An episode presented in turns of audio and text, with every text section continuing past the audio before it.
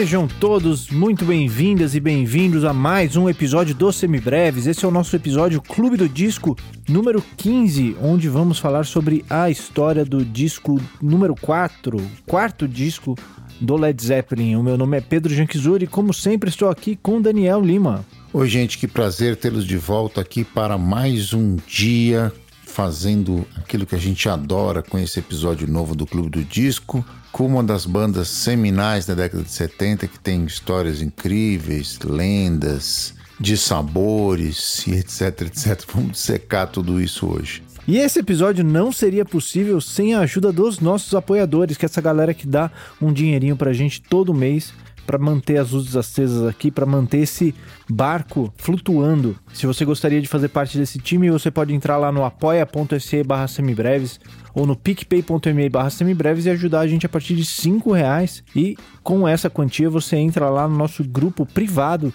de apoiadores lá no Telegram.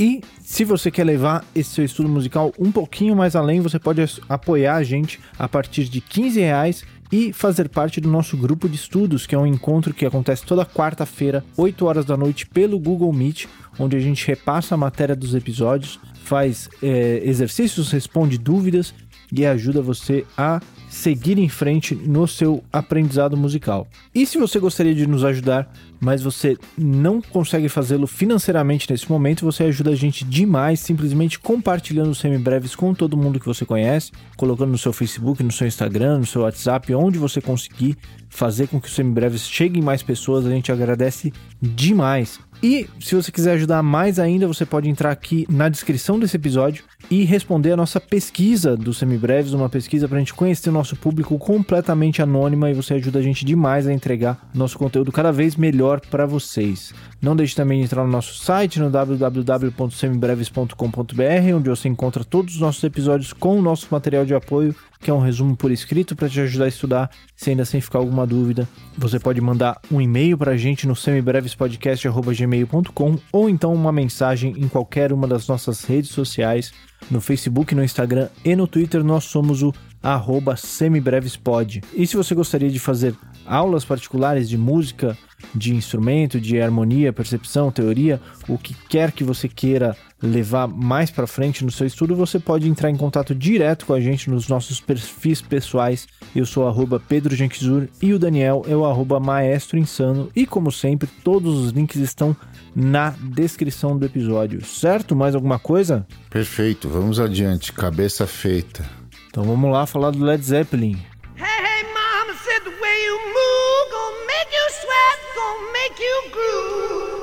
Muito bem, Daniel. Esse aqui é um disco não muito comum, né? Um disco que a gente está começando do meio da carreira de uma banda. O que está levando a gente a falar do disco 4 do Led Zeppelin? É incrível, né? Essa nossa fixação com esse período da história da música popular, né? Estamos mais uma vez de volta lá à virada dos anos 60 para os 70, né? Onde nós já cobrimos vários e vários discos aqui no CDD, né? Já falamos sobre o Sgt. Pepper, já falamos sobre o Dark Side of the Moon, já falamos sobre o Tropicália, já falamos sobre uma série de discos que tem data de lançamento aí nesse quinquênio compreendido entre 68 e 73 aí, né? Um, um período altamente fértil da história da música popular, né? A banda que a gente vai cobrir hoje é o Led Zeppelin, né? O quarteto ultra polêmico londrino com muitas histórias, lendas, é,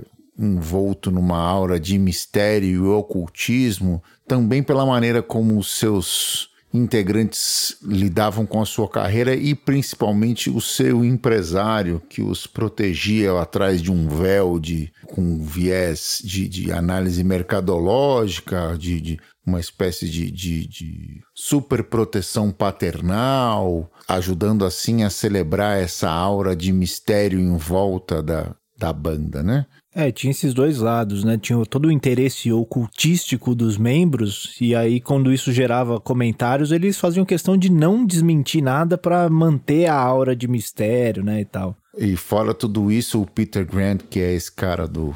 que é o, é o empresário do Led Zeppelin, ele perseguia os, as gravações piratas, né? Eles eram contra o lançamento de singles para não macular a obra. Num dado momento foram contra a colocar nomes nos, nos discos. A gente vai falar sobre tudo isso, sobre colocar fotos nas, dos caras nas capas, etc, etc, para que a música, supostamente a obra como um todo, fosse analisada e absorvida como um todo e que essa obra sim fosse o centro das atenções. Entretanto, eles não paravam de dar motivo para as pessoas se interessarem por eles por outros vieses das suas personalidades multifacetadas, né? Sejam na, na, no, na, no comportamento hedonista, seja no vasto consumo de drogas, seja no, na, na destruição e e, e, e exageros do, do, da vida rock and roll estradeira, destruindo hotéis,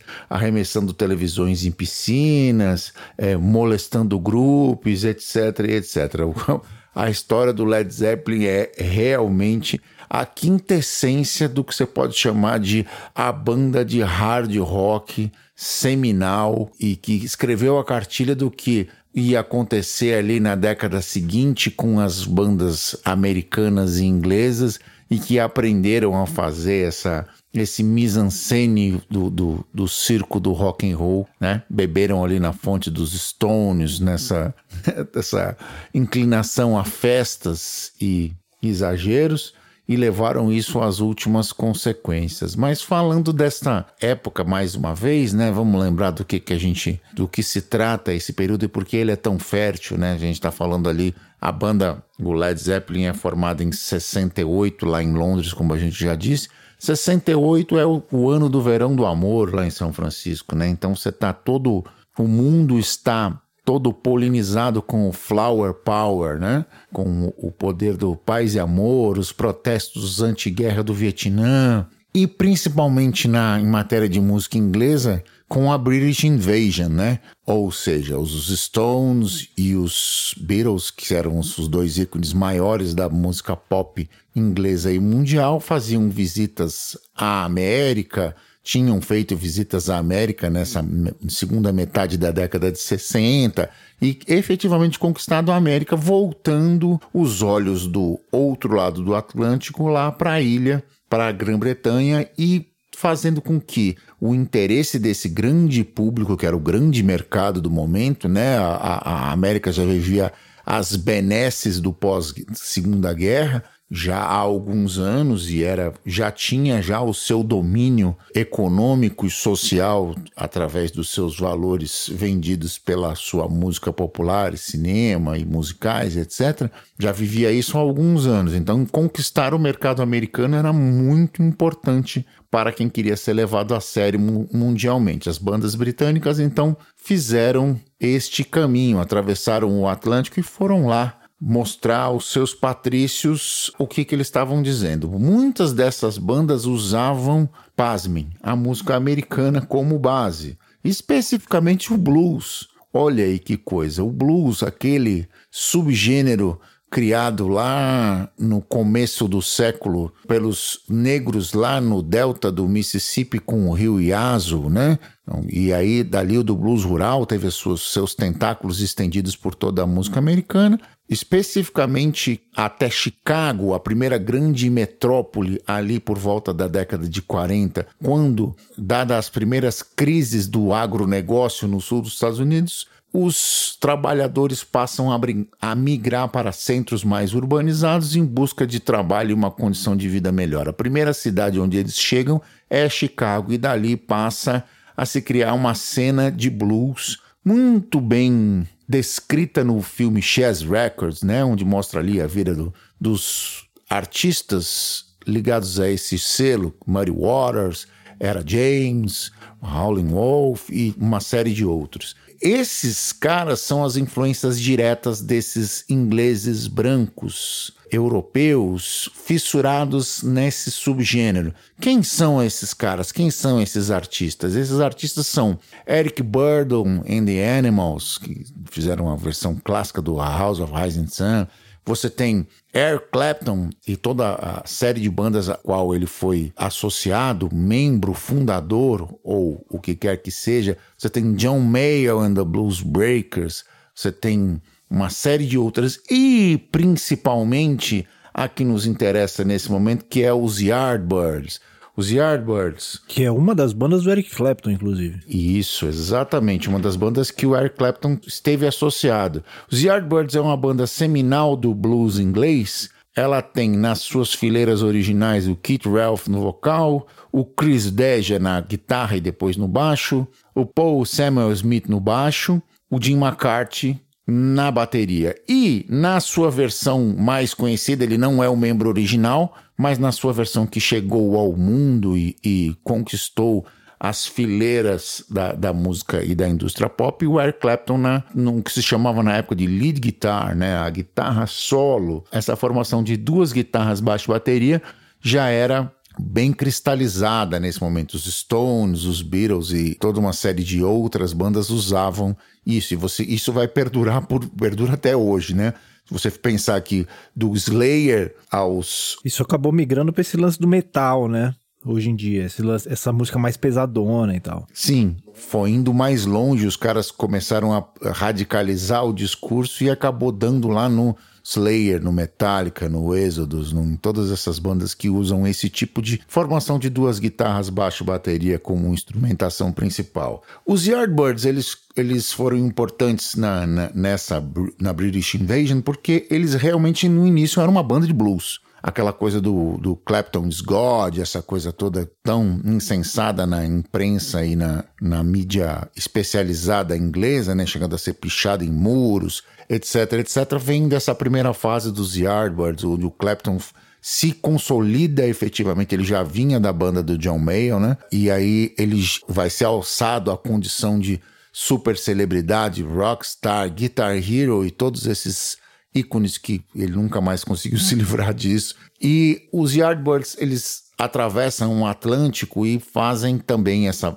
essa conquista da América, né? Eles têm esse, essa, estão nesse barco, podem ser associados, mas inicialmente como uma banda de blues mesmo, né? A partir do momento que a banda tende a ficar cada vez mais psicodélica, tentando se aproximar da música mais pop e por consequência, alcançar mais público, o Eric Clapton acaba por se desligar do conjunto, se desligar da banda. E ele indica, senhoras e senhores, ninguém mais, ninguém menos que Jim Page, um músico londrino de 24 anos, músico de estúdio, com uma série de gravações já registradas, um cara que era um working hero das, das sessions lá em Londres, das gravações e etc, e etc. Ele, o nosso Jim Page, é maldosamente apelidado pelo Pedro de Jaime Página. Inclusive essa banda, essa, o Led Zeppelin é bem legal, né? Porque tem o Jaime Página, tem o Roberto Planta. É uma, é uma grande dupla, uma grande dupla. Jaime Página e, e o Roberto Planta. O João Paulo Jonas. João Paulo Jonas também, grande musicista.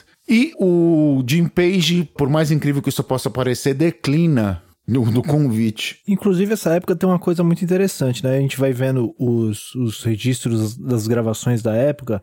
Tem o Jimmy Page gravou ali com tal banda, ele grava em tal disco o violão de 12 cordas. Na outra banda, ele grava uma música com violão de 12 cordas. O, me parece que ele era o único cara que tinha um violão de 12 cordas ali. Falei assim, puta, queria um violão de 12, tem que ah, chamar chama o o Jim Page. É, liga pra ele que ele tem um. É isso é, aí. tipo isso. E aí, cara, ele declina e indica o Jeff Beck. Que era amigo da escola dele, né? Exatamente. Estudaram juntos. Estudaram juntos, foram eram colegas desde a adolescência.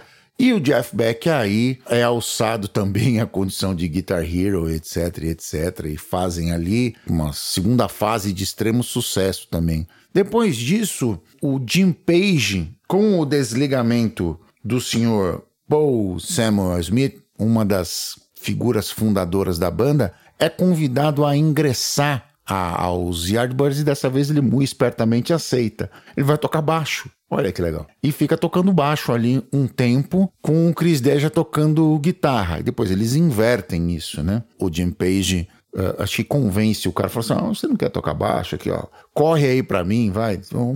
Eu vou na minha esquerda, você vai de volante. Eu vou inverter aqui com você. Beleza? Pode ser? E aí inverteram e ficou desse jeito. E assim eles fizeram algumas sessões. O Jeff Beck, num dado momento, deu uma cansada também, queria fazer outras coisas, etc, etc. Já tinha sua carreira solidificada a esse momento, né? Já tinha sido, como eu disse, alçada essa condição de superstar e vai tentar alçar voos solos e tentar fazer outras coisas. Nisso, o senhor Jim Page fica ali como o guitarrista do momento. Nesta, nesta ideia, ali tem os, os Yardbirds, então está cristalizado com essa, com essa nova formação. E os, os, os, membros originais já estavam meio cansados, assim, né? Já não queriam mais trabalhar com, aquela, com aquele nome, com aquela banda, dar sequência àquele espólio, etc, etc. Uma das, dessas decisões mirabolantes das pessoas, né? De martelar o próprio dedão, assim. Falando assim, ah, não, pra que eu vou continuar aqui ganhando dinheiro, etc. Não tô afim, não, vou fazer outra coisa. E aí sobra pro Jim Page o legado dos Yardbirds. É aquele famoso último que saía apagar a luz, né? Nesse Exato. Caso. ele foi o último, não que sobrou. Para falar a verdade, ainda tinha o Chris Deja no, no baixo, né? Na, na, primeira retomada, não, ou melhor, nessa segunda ou terceira retomada da banda. O Chris Deja tinha ficado no baixo e eles tinham alguns concertos para fazer na Escandinávia, né? Iam fazer uma turnê na Escandinávia e precisavam da cumprir essas datas. Os shows já estavam pagos, eles ficaram com o esporte, tinham que cumprir. Para isso se fazia necessário montar uma banda nova, né? Ou uma formação nova, né? Já que eles iam usar o mesmo nome, iam fazer o espólio, né? E aí surge na vida do senhor Jaiminho Página o não menos famoso e, e, menos querido Roberto Planta, ou Robert Plant. Ele vem oriundo de uma banda de blues também chamada Band of Joy. Ele foi indicado pelo Terry Reid, que foi o primeiro cara que eles convidaram, né? Terry Reid é o vocalista do Jay Walkers, uma outra banda também de, de blues rock da, dessa mesma época. Ele não topou, quis ficar com Jay Walkers, imagino que ele, ele deve ter se arrependido amargamente até hoje, né? Talvez também não sei se eles teriam feito o mesmo sucesso se não tivesse Robert Plant no vocal, mas isso é só especulação. E o senhor Robert Plant traz seu colega de fileiras lá no Band of Joy, que é o doutor ilustríssimo senhor John Bonzo Bohan, o baterista, doideira, pingo saço, figura seminal que ia influenciar todos os bateristas da segunda geração do hard rock, aquele caras como Carmine Apse, como Vinnie Apse, esses caras que têm uma, uma tendência a tocar mais reto e pesado, todos eles são diretamente influenciados pelo senhor John Bonham. John Bonham cria uma, um jeito de tocar, tem um jeito de tocar com uma intensidade absurda. Diz a lenda que ele foi expulso de, e proibido de tocar em vários bares na região e pubs na região de Londres, porque as pessoas não aguentavam o barulho que ele fazia. Imagina um Kate da Ludwig com bumbo de 26 e o cara sentando a madeira do jeito que ele sentava, né? Isso dentro de um botequinho. Você que é músico de bar aí na sua cidade sabe o drama que nós músicos enfrentamos com os donos de casa, etc. Bateristas mão pesadas realmente Isso, são é realmente uma, é, fonte de muitos problemas. Problemas, problemas, problemas, problemas. E o senhor John Bonzo Bohan é o patriarca, o godfather desses marreteiros inveterados que sentam o cacete sem medo e deixam, além dos seus colegas de banda surdos, os donos de casa completamente enlouquecidos e até algumas, alguns fiscais um pouco mais felizes que podem chegar lá e, né? enfim, fazer aquela a sua função fantástica e maravilhosa. Quando você vê todo mundo no bar piscando no 2 e no 4, você sabe que é um, um discípulo do, do, John Bohan que está tocando ali. John Bohan está ali representado. Cada cachada é uma piscada. Cada 2 e 4 dá uma tremidinha no palco. Realmente, olha.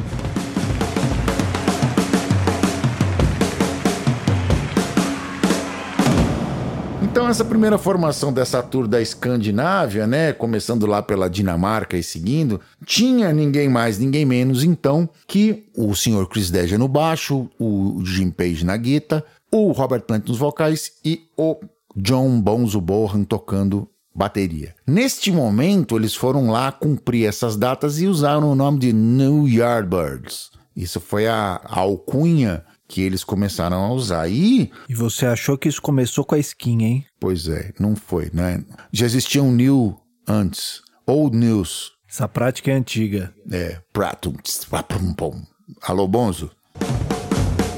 Enfim, E neste momento, eles fizeram lá a, a turnê na Escandinávia, voltaram e o seu Jim Page gostaria de continuar com o nome. Entretanto, ele teve problemas com isso, com os membros originais dos Yardbirds que não queriam ver seu espólio vinculado ao Jimmy. Ele teve que mudar de nome, mudar de alcunha, mudar a razão social. O CNPJ dessa firma tinha que mudar porque os caras não queriam saber de ter seu nome, não, apesar deles não quererem usar mais esse aí de jeito nenhum, falaram assim: não, a gente não usa, mas vocês também não, tá? Chega, acabou, deixa isso pra lá. Alerta de spoiler, não vai ser o último problema que ele vai ter judicial com é, essa galera dos Yardbirds. Pois é, rapaz, o negócio. E não só com a galera dos Yardbirds e com uma série de outras galeras aí que a gente vai falar.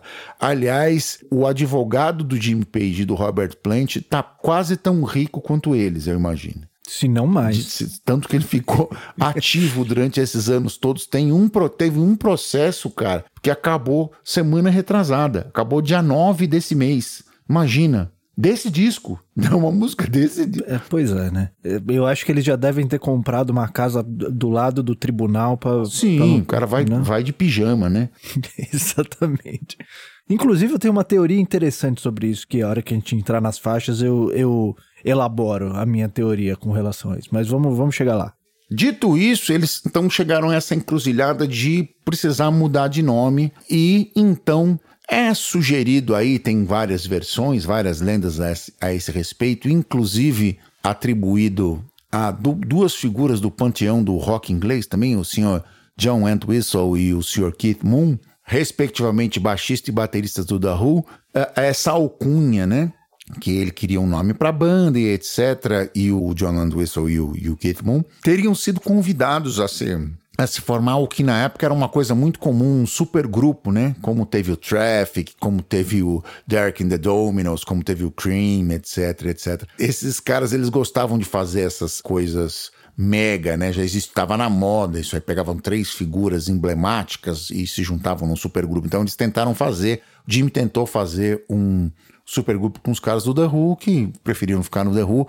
Ainda tiraram um sarro da cara dele dizendo que ele tivesse que ele queria uma coisa leve, ou melhor, uma, queria uma coisa pesada, mas que flutuasse. Aí os, os caras sugeriram que fosse um, um balão de chumbo, uma coisa assim, uma, uma, coisa bem típica do humor inglês, né? É, eu ouvi uma versão ligeiramente diferente, que o, a piada do Kiss Moon era que o, esse projeto do Jimmy Page ia decolar feito um balão de chumbo. Exatamente isso, é uma colocadinha, uma pitada de sagacidade mordaz com um bom tempero de humor inglês aí, né? Claro que eles não toparam, mas o Jim Page ficou com aquele nome na cabeça e acabou apelidando a sua banda nova de Led Zeppelin. Problemas com o nome, mais uma vez, com a, a família do criador do Zeppelin, né? Do aquele balão eh, de hidrogênio. Algumas pessoas consideravam aquilo desrespeitoso com as vítimas do, do da explosão no, nos Estados Unidos. Até porque a foto desse, desse acidente foi usada na capa né, do primeiro disco, do Hindenburg.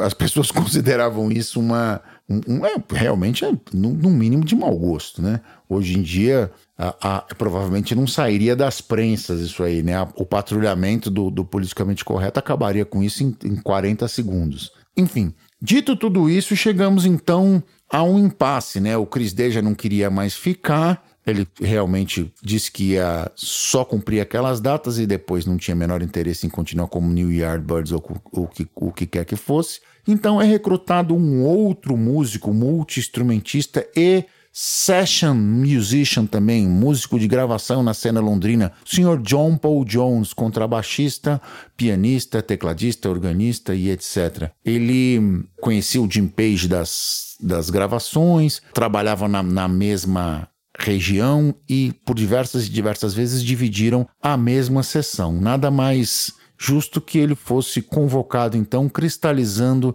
a fileira desta banda que estava surgindo ali, ia ser um dos novos clássicos da década seguinte. Então, Robert Plant no vocal, Jim Page na guitarra, o John Paul Jones nos contrabaixos, pianos e teclados e o John Bohan com a bateria e percussão. Basicamente, esta é a formação do Led Zeppelin que tocou durante o seu tempo de atividade e depois teve, apesar de ter nesse disco uma participação externa, esta e depois da morte do John Bonham, a participação do filho dele, o Jason, fazendo algumas inserções em eventos esporádicos e uma, uma longa turnê de revival mais de 15 anos depois da sua morte. E assim pode-se dizer que a, a, formação efetiva do Led Zeppelin tem os quatro Cavaleiros do Apocalipse aí mesmo. São eles os responsáveis pela todas as polêmicas,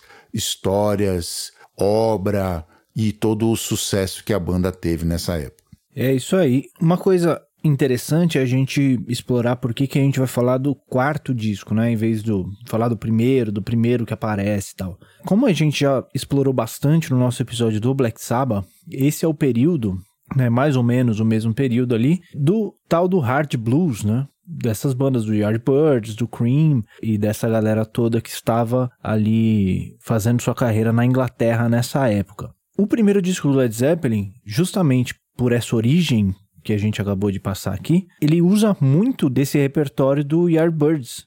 Essas coisas que estavam meio uh, inacabadas, composições que tinham começado, que estavam meio ali. O Jimmy Page pega esse repertório e ele reaproveita muita coisa para fazer o primeiro disco do Led Zeppelin. O segundo disco já começam a ter mais contribuições dos outros membros da banda e tal, e começa ali o que a gente pode chamar de um começo de um hard rock, né? Do, do se afastar um pouquinho do blues e deixar o som mais pesado ainda. O terceiro disco, eles vão para uma onda mais acústica, eles têm as, as músicas pesadas também, mas eles exploram bastante a coisa do folk e do acústico no terceiro disco. O quarto disco é onde mais ou menos tudo isso se combina e a gente tem todos esses elementos fundadores do Led Zeppelin em equilíbrio aqui. Então acho que é um ótimo disco para a gente entender o impacto que o Led Zeppelin teve. Além do número absurdo de hits que esse disco teve, né? De músicas super requisitadas até hoje. É um disco onde todos esses elementos que são interessantes dentro dessa carreira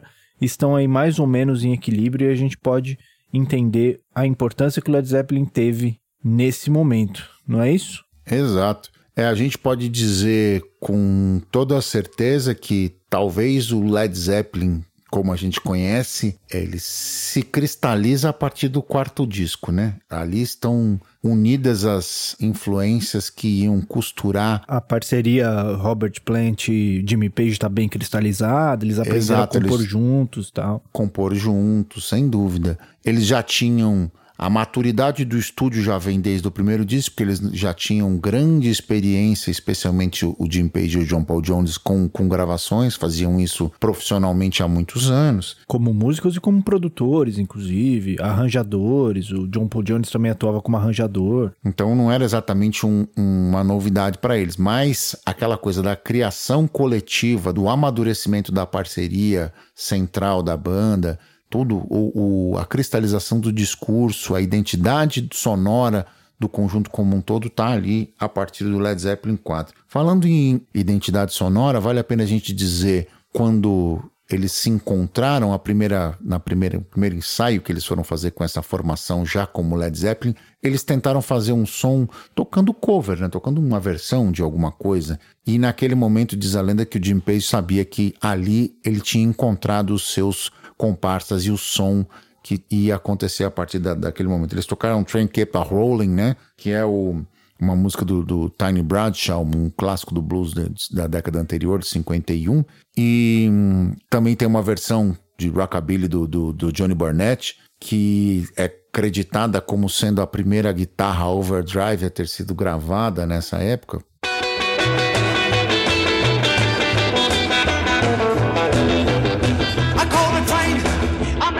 Consta a história aqui por um defeito em uma das válvulas do amplificador do guitarrista. Porém, esta era uma, música conhecida, né? um standard de, que todos já tinham domínio, estava no repertório de todos, e eles acabaram fazendo esse som juntos. E ali naquele momento o, o Jim Page falou: Bom, é isso. Viu o Bones tocar, falou: Bom, é essa levada, esse é o coração do negócio, esse é o, o novo rolê, surge a partir daqui, né?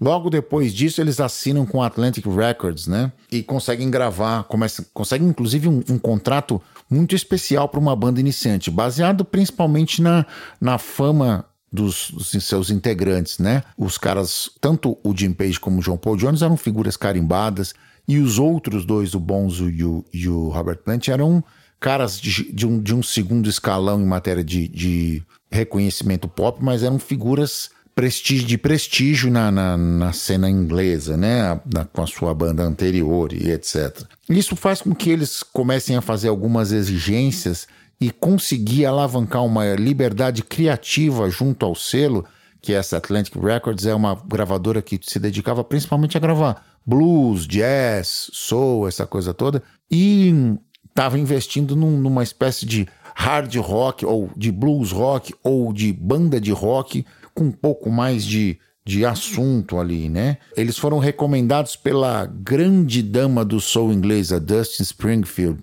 que é uma espécie de você que nunca ouviu o som dela, é uma espécie de Amy Winehouse, uma espécie de diva soul daquela época inglesa, né? Daquela, daqueles anos ingleses. E esse prestígio fez com que eles conseguissem, entre outras coisas, que não fossem lançados singles, ou supostamente não fossem lançados singles, porque a gente vai ver que os singles foram lançados à revelia mesmo, mas, mas eles, principalmente nos Estados Unidos, né? Mas eles não queriam, eles queriam que os caras, que os discos fossem ouvidos por inteiro e que eles conseguissem, entre outras coisas, uns advanced, né, que eram verbas de produção de disco poupudas e que eles conseguissem então se dedicar a esse trabalho sem maiores dores de cabeça, né? Uma das outras coisas que eles fazem e é uma característica do trabalho deles é de numerar os três primeiros discos com Led Zeppelin 1, Led Zeppelin 2, Led Zeppelin 3 e o quarto disco não tem nome. Não tem nome, não tem nome na capa, não tem nada. A gente vai falar disso agora, né?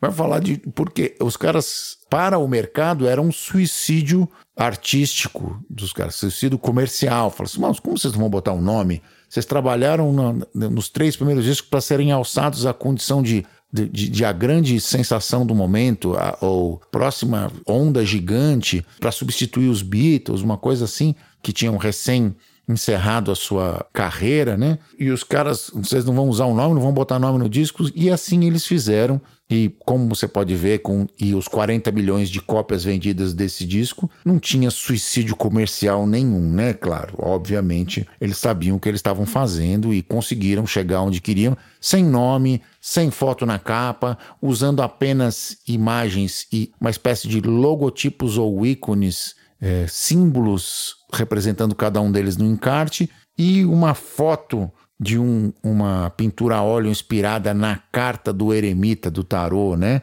Na capa principal.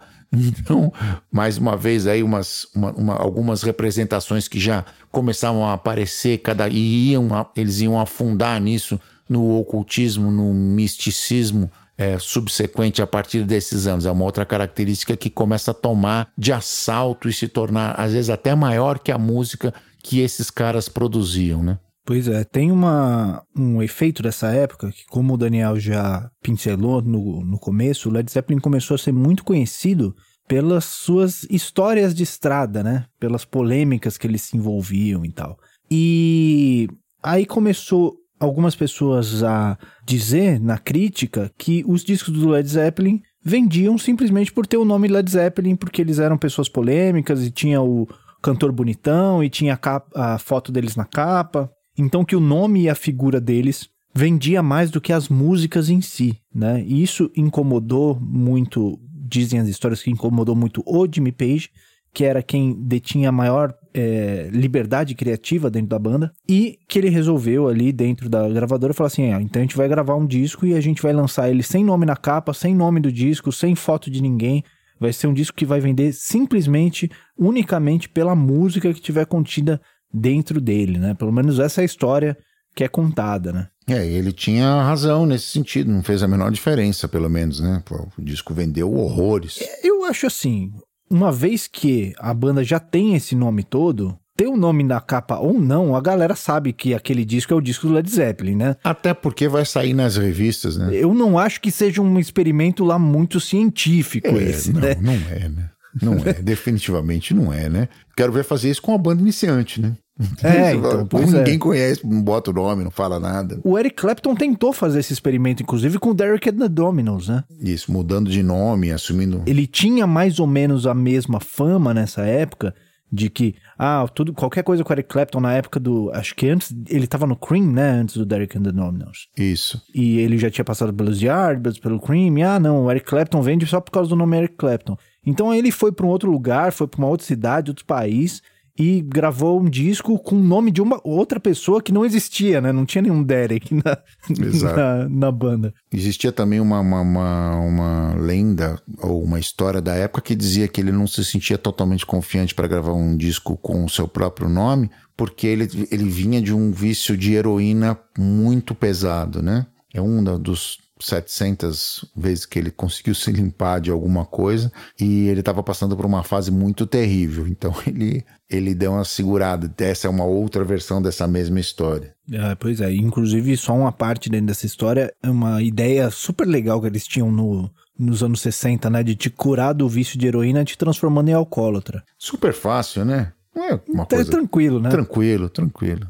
É o tipo de ideia que tem tudo pra dar certo. Tudo para dar certo. É, inclusive, do jeito que estamos, eu acho que essa ideia reaparece em 2021, hein? Segundo semestre, as clínicas de reabilitação vão ser todas assim. Eu não acho difícil, não ficaria surpreso. Muito bem, bom, vamos seguir em frente aqui na história. Vamos seguir. Antes A antes que gente, dê problema pra nós aqui. a gente falou rapidamente sobre o encarte, né? Sobre a capa, a gente falou sobre que é aquela pintura a óleo. Vale a pena a gente falar sobre o encarte. O encarte tinha aqueles os tais dos quatro símbolos, né? O Zozo, que representava o Jim Page, né? Ele especificamente ele une duas características interessantes da personalidade dele. né? Ele nunca esclareceu isso completamente, mas a gente pode fazer algumas elucubrações baseadas na, na própria personalidade do mesmo, né? É o Z e o Oso, né? É uma junção de planeta Saturno do zodíaco que está associado a no- está associado no zodíaco ao signo de Capricórnio, que é o signo do Tim Page, né? E o Oso, né, que é creditado ao símbolo alquímico do Mercúrio, né? Então você vê que ele está aí enfiado em um monte de, de ocultismo, misticismo e etc, etc. Os outros aderiram à mesma, à mesma ideia, né? O símbolo do John Bohan era aquela as três bolinhas, né? Os três círculos. Aquele Venn diagram, né? Isso, exatamente. Que a gente vê muito em memes hoje em dia. Tem bastante, inclusive. Que, segundo ele, era sobre a trindade familiar, né? Sobre ele, a mulher e o filho, né? Olha que senhor família esse, esse John Bohan, né? Curiosamente, né? Também é bem parecido com o símbolo de uma marca de cerveja da época. Pois é, também tem isso, né? Que inclusive são coisas que em algumas histórias as pessoas costumam relacionar, né? Que o hábito alcoólico do John Bohan se, se relacionava muito com a ansiedade que ele tinha de ficar tanto tempo na estrada, longe da família e do filho e tal. Ele, ele se incomodava com aquilo e se anestesiava com álcool pra não, não acalmar essa ansiedade. É no mínimo uma boa desculpa, né?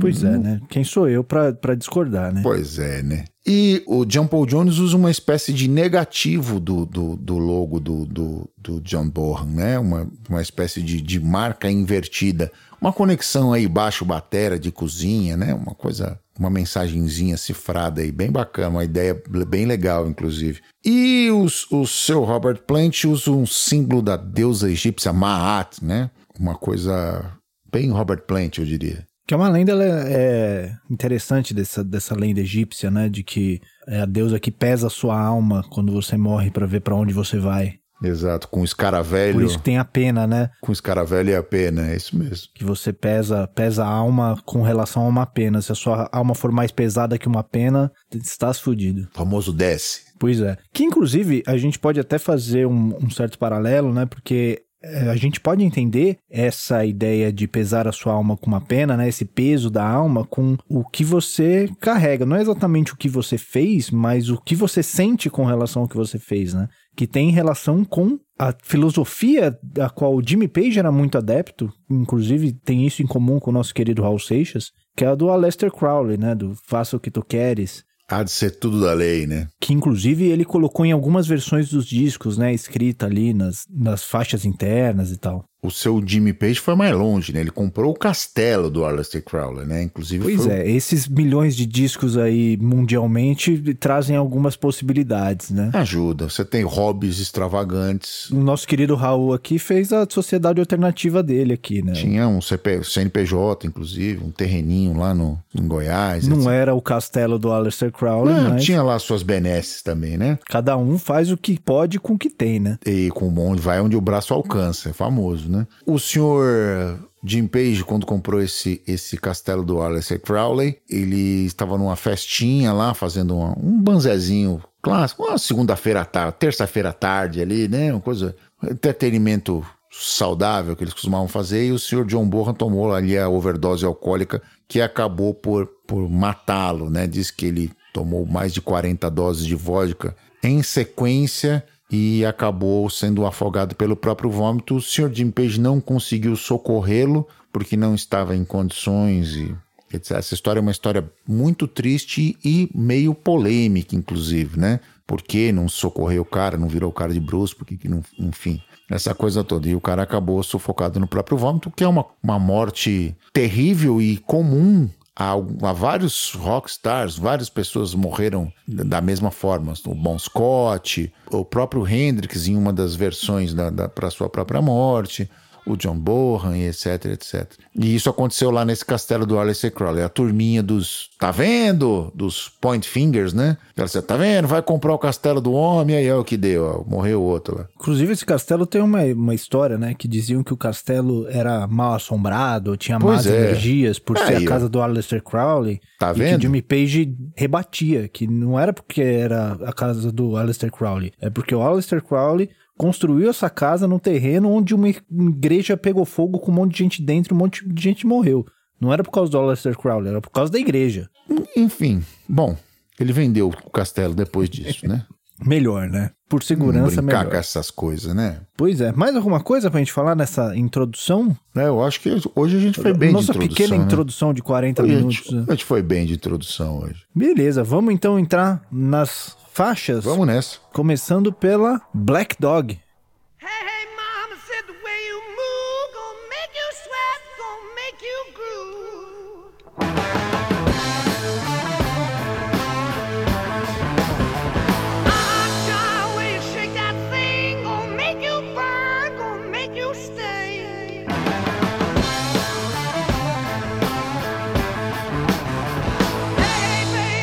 Black Dog, que eu vou dizer que é a música que tem recorde de desistências de covers no planeta, né?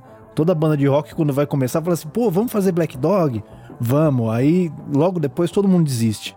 Tem bandas que desistem na hora de tirar a música, que alguém fala assim: ó, mano, essa música não vai rolar. E tem bandas que desistem no ensaio, né? Que é a hora que vai juntar todo mundo e fala assim: putz, isso aqui não vai dar certo. Não cola, né? É muito difícil de colar, né? É, ela é toda construída em cima de um, de um riff criado, segundo consta, pelo John Paul Jones, né? A música é acreditada ao Page Plant e ao John Paul Jones. E a gente vai escutar aí alguns ecos, uns pequenos ecos, né? Da, dessa, nessa música do Oh Well, do Fleetwood Mac, né? A gente vai ver ali a mesma ideia de um, de um riff contrapondo o canto.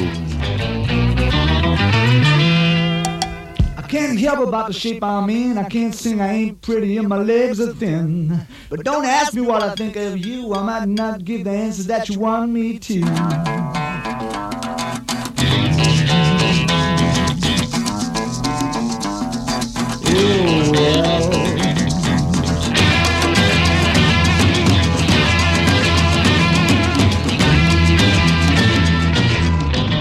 A mesma construção harmônico-melódica, usando a mesma escala, se bem que no caso da escala especificamente, era muito comum que todo mundo usasse o mesmo material harmônico-melódico, que era o que se usava na época, né? Apontar isso ia ser um- uma ligeira leviandade, né? Mas tem ali, você, vai, você que é mais atento vai ver que tem ali um, um- um cheiro de Oh Well do Fleetwood Mac, né? Essa ideia. Black Dog fala sobre um cachorro preto? Não, não fala sobre um cachorro preto. Black Dog, segundo consta, a faixa foi intitulada desta forma porque aparecia vez por outra, um cachorro preto ali no estúdio onde eles estavam gravando. Não, gente, presta atenção. Era um cachorro de verdade, não era nenhuma aparição ectoplasmática, nada disso, não. Bem Não- que se perguntar pro seu Jaime Páginas, talvez ele tenha uma outra versão, mas. É possível, é possível, mas diz que era um cachorro mesmo. E, só que a música não fala nada disso, obviamente, na letra não tem nada a ver com cachorro. E estão aí presentes alguns elementos que fizeram a música do Led Zeppelin ser reconhecida às primeiras notas, né? Você tem lá essa questão da construção através do riff, o famoso falsete do Robert Plant já presente o tempo todo, o uso dos overdubs maciços do Jim Page, né, que era um cara que conhecia muito bem os recursos do estúdio e nessa época o padrão de gravação estava migrando de 8 para 16 canais, né, já, já foi gravado em 16 canais, então, ou seja, já podia fazer overdub à vontade, né, Já dava pra empilhar um monte de coisa aí. já dava para fazer uma, uma desgraça total ali, fazer um monte de, de- uma montanha de guitarra. E uma das outras características interessantes também que apareceram é a bateria do senhor John Dohan com isso que o Pedro disse, responsável por uma boa parte das desistências, porque tem, ela tem um deslocamento rítmico bem interessante, uma maneira parece que ele, ele toca de uma maneira muito dura, muito firme, muito forte, dando um peso incrível à canção, entretanto com diversos deslocamentos. O entendimento do ritmo dele é muito particular nessa faixa, né? Ele tem essa característica e isso acaba por se tornar uma das suas assinaturas, né? É, exatamente. Essa música ela tem vários pontos complicados, né? A hora que você vai tocar ela, ela começa só com a voz, por exemplo, né? Tem um, um riff que não, não adere muito às, às métricas comuns de, de bandas de rock, né? E a própria métrica dela, as partes instrumentais tal, elas entram nos, nos pontos bem estranhos, assim. O caráter rítmico dela é bem heterodoxo então ela é bem bem complicadinha assim pra você pegar uma banda e tocar valendo de bate pronto, né? Se a banda não se conhece, não tá entrosada, tem muita coisa pra dar errado nela. Mas ela tem alguns elementos que eu acho também interessantes de adicionar ali. Uma coisa que eu acho bem interessante do Led Zeppelin, eu como guitarrista particularmente não sou o maior fã do som de guitarra do seu Jimmy Page, né? É, a gente até consegue colocar dentro da época que foi um som que tinha uma força que não era muito comum na época, mas não é o timbre que hoje em dia mais me agrada. Agora, o som da voz do Robert Plant nessas gravações é sensacional, né? E com aquela ambiência que é característica do Led Zeppelin. É creditado ao Jimmy Page no primeiro disco do Led Zeppelin a ideia de colocar microfones de ambiência, né, de sala para gravar bateria, para gravar amplificadores e tal. Então esse som dessa ambiência do é uma característica bem forte também desses discos. E o som da voz do Robert Plant normalmente vem cheio desse reverb aí, né? Ele tem uma performance também que nu- nunca mais ele conseguiu alcançar isso ao vivo, né? Ele canta essas músicas nesse disco e quando faz ao vivo, você que tem aí, conhece o único registro ao vivo oficial ou mesmo alguns piratas, bootlegs do, do Led Zeppelin, o, do, do- o, o único registro é o The Songs Remains the Same, né? Que o Sepultura depois homenageou dizendo que The Songs Remains Insane, né? Uma piadinha com o disco ao vivo e o vídeo do Led Zeppelin. Você vai ver que o Robert Plant não, não alcança o mesmo nível de performance ao vivo que ele consegue nesses discos. Essas performances são talvez as melhores da, da, da carreira, na minha modesta opinião, do, do, do Robert Plant. Nunca mais conseguiu cantar essas músicas desse jeito, com, com desta forma, com essa intensidade, com esse grau de pureza e clareza mesmo, né?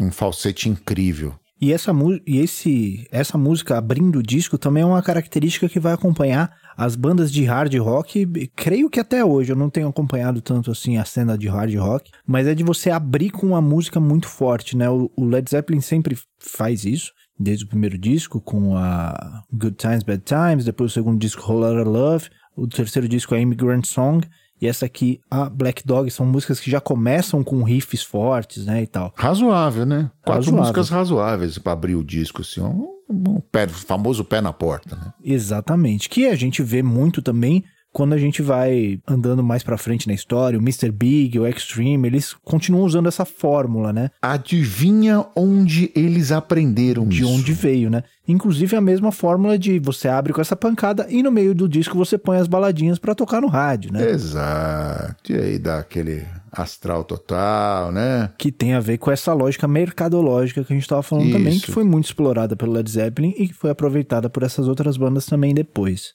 Que se dizia na época muito maldosa e preconceituosamente for the ladies, né? Isso, isso, exatamente. E uma outra característica muito presente, isso daí não foi nem de perto inventado pelo Led Zeppelin, já é uma tradição muito antiga, mas de ser uma música sobre o próprio estilo de vida deles, né? Um estilo de uma música com alto teor de, de duplos sentidos sexuais ali no, no meio, né? É, digamos que eles gostavam do negócio, né? Por assim dizer. Exatamente. Mas a música é basicamente sobre isso. A baguncinha era, era o, é o segundo esporte deles, né? Sim. Talvez o primeiro Quiçá fosse tomar. primeiro. Se eu, eu ia colocar o primeiro como tomar drogas, mas enfim. É, Então fica uma, uma competição uma, boa uma ali. briga boa, né? competição uma briga boa. E ela ilustra bem, né? O, o próprio a linha vocal que abre o disco, você já vê uma influência do blues ali, né? Até com aquela blue note, aquele semi-bend tendendo ali, né? No, no, no final da primeira frase, né? Ou no meio da primeira frase. Hey, hey, mama said the way you move. Mas ela é mais associada ao hard rock, né? Uma música, ela não, não tem a, a forma blues, o acorde blues ali, né? Ela, ela se distancia mais do blues. Essa estética do riff já, né? Já traz essa coisa. E no Exatamente. próprio riff tem mais um bend de quarto de tom lá.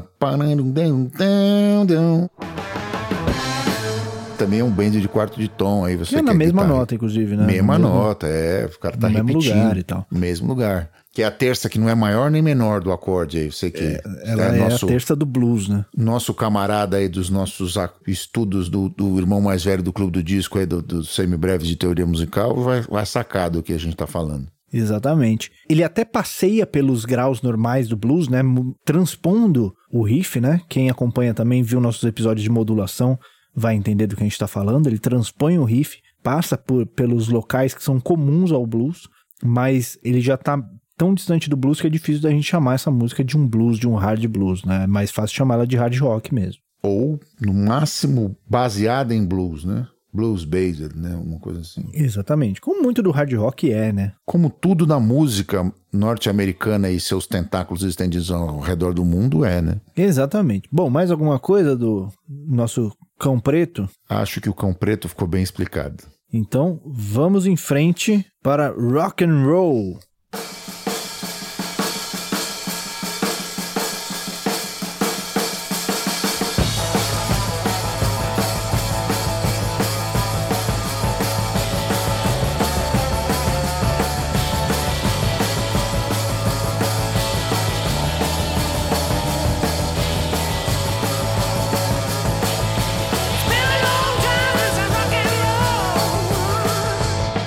Rock and roll. Olha que título incrível.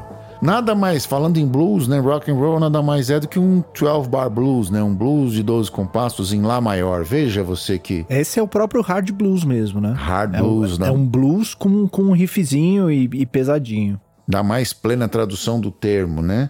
Em Lá maior, né? Veja você que loucura. É uma, um, um arroubo de, de criatividade nesse momento. Diz a lenda que eles, essa música saiu num- numa tentativa de finalização, de uma, dentro de uma jana, tentativa de finalização da Force Six, né? Eles estavam tentando achar um solo final para o, o seu Jim Page, tentando ah, jameando ali para saber como é que a coisa vai ia se, se formar e a coisa foi se estendendo. O senhor Robert Plant foi lançando algumas frases de, de clássicos do, do- da primeira fase do blues, né? E assim, e eles acharam por bem que aquilo viraria uma nova faixa e eles tinham completa razão, né? Eu tenho essa impressão muitas vezes em outras músicas que os caras fazem aquela sessão final ou instrumental ou mesmo cantada com que não tem nada a ver com a ligação do resto da música. Eu falo assim, pô, isso aqui dava uma outra música, né? Laila do, do, do Derek and the Dominos, por exemplo, é o melhor exemplo disso, daquela parte do piano. Cara, isso aqui dava outra música. Pois é.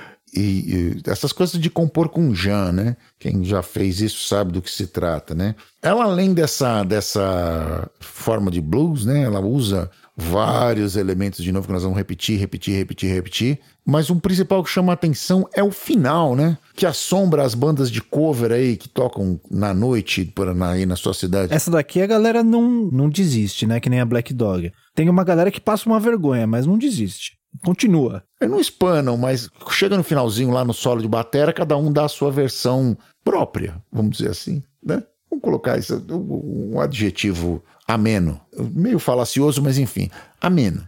E essa é uma das características do John Bonham, né? Aí ele mostra que tem proeficiência com técnica de mão, etc. Não era só pancada e, e etc, e etc. Eh, além disso, tem os clássicos overdubs do, do Jim Page, né? Tem uma orquestra de guitarra aí, tem guitarra pulando pra tudo quanto é lado aí. E, e o, e o senhor aparece pela primeira vez no disco aí o piano do senhor Joe Paul Jones, né? Tem um, tê, um piano marteladinho lá Jerry Lewis ou Mon Mulligan, ou seja lá. Eu tenho a impressão que o piano dessa música não foi o John Paul Jones. Eu não lembro agora onde que eu vi isso, mas eu tenho quase certeza que essa, essa música foi gravada por inclusive o pianista que tocava com os Rolling Stones. Tem aqui a ficha técnica. Ian Stewart é o pianista que toca no rock and roll. Muito bem, Ian Stewart, seja bem-vindo ao Led Zeppelin. Quer dizer, o cara é bom de, de ficar escondido na, na, na, na história, né? É, é, acho que ele tinha, tinha era tímido, provavelmente. Não, ele era feio, na realidade, segundo consta. A, a versão do- dos Stones em colocá-lo na banda é porque ele era feio, né? Coisa incrível, essas, justificativas das, das bandas, enfim. Essas justificativas pra pegar a maior parte do dinheiro pra eles, deixar o cara com o cachezinho, né? Pois é.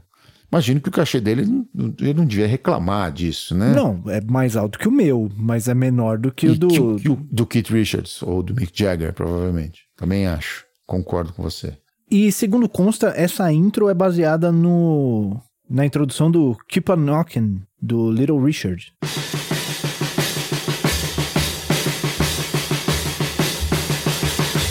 Keep a knocking, but you can't come in. Keep a knocking, but you can't come in. É, lembra mesmo, né? O que me leva, inclusive, à minha teoria, que eu, eu vou expor ela aqui agora. O seu Jaime Páginas, ele é muito fã de uma estratégia que é pegar uma música, ou um riff, ou algum trecho de uma música, e colocar no meio de alguma outra coisa que ele tá fazendo e falar assim: ah, eu mudei tanto isso daqui que agora é meu. O que me leva a crer que rock and roll, na verdade, é do sambô.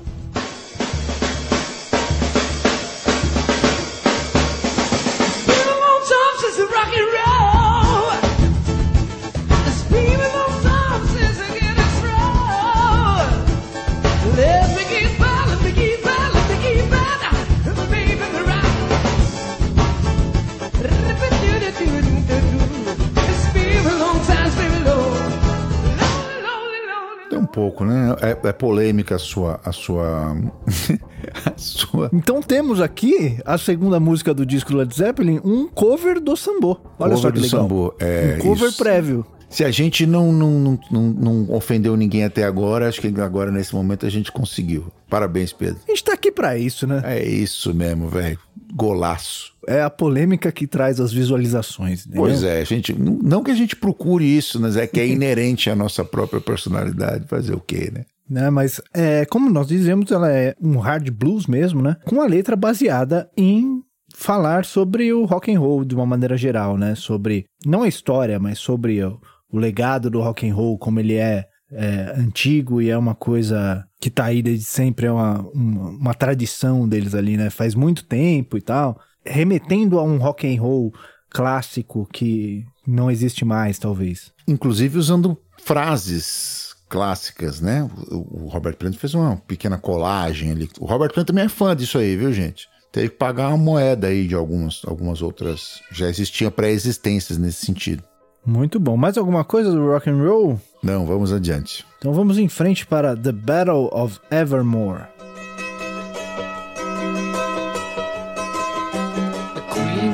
I took her bow, and then she turned to go. The Prince of Peace embraced the and walked the night alone. Doesn't the dark night seem to? Dark rides forest tonight, and time will tell us. É, no Battle of Evermore já começa a parte acústica, né, do, do play, né? Nessas três músicas a gente já passou pelas três vertentes que a gente falou lá no começo, né? O hard rock, o hard blues e o folk acústico. Exatamente. E outra coisa, né? Outra fonte de inspiração, né? Que é a literatura. Essa, a letra, a temática é baseada no Tolkien, né? No Senhor dos Anéis aí. Isso ia acontecer mais algumas vezes nos trabalhos seguintes, né? E a aura, aquele sabor, né? Desta música tem um caráter meio folk, meio até meio celta, né? Baseado no folclore britânico ali. É um, um vamp modalzinho ali na maioria da na construção do A e do B com dois acordes que o cara, o Jim Page vai somando o bandolim e o violão e criando essa, costurando os riffs, criando essa aura com alguns cromatismos até bem diferentes, assim, fazendo, aproveitando a afinação do bandolim, né? O bandolim é afinado em quintas e aí ele vai usando essa, esses voicings diferentes para poder criar sonoridades diversas e coloridas. Uma boa sacada aí do, do seu Jaime Página. Quando acerta, a gente fala, né? Também não vamos só sentar o cacete no cara. Eu acho, inclusive, ele um bom compositor. Eu acho que tem muitas coisas muito legais, riffs. E um ótimo músico de estúdio, né? Um cara Sim. que sabe criar camadas, etc, etc. Exatamente, eu acho riffs sensacionais. Como a gente já falou aqui é, algumas vezes, ao vivo tem alguns probleminhas, assim, né? Ao vivo tem, ah, ah, talvez pela grande influência de entorpecentes, Talvez eles estavam meio meladinhos? Talvez. Talvez. Talvez. Então, é, eu não sou grande fã das performances ao vivo. Se bem que eu já ouvi pessoas elogiando e curtindo muito as performances ao vivo do Led Zeppelin. Eu, particularmente, não sou o maior fã, mas as, as composições, os riffs e a estética toda que eles criaram, né? Principalmente, acho, nessa primeira fase. Tem coisas boas também na, na fase subsequente, né? A partir do quinto disco. Mas, na minha opinião, essa primeira é a que mais me agrada. Mas eu acho muito, muitas coisas muito boas, assim.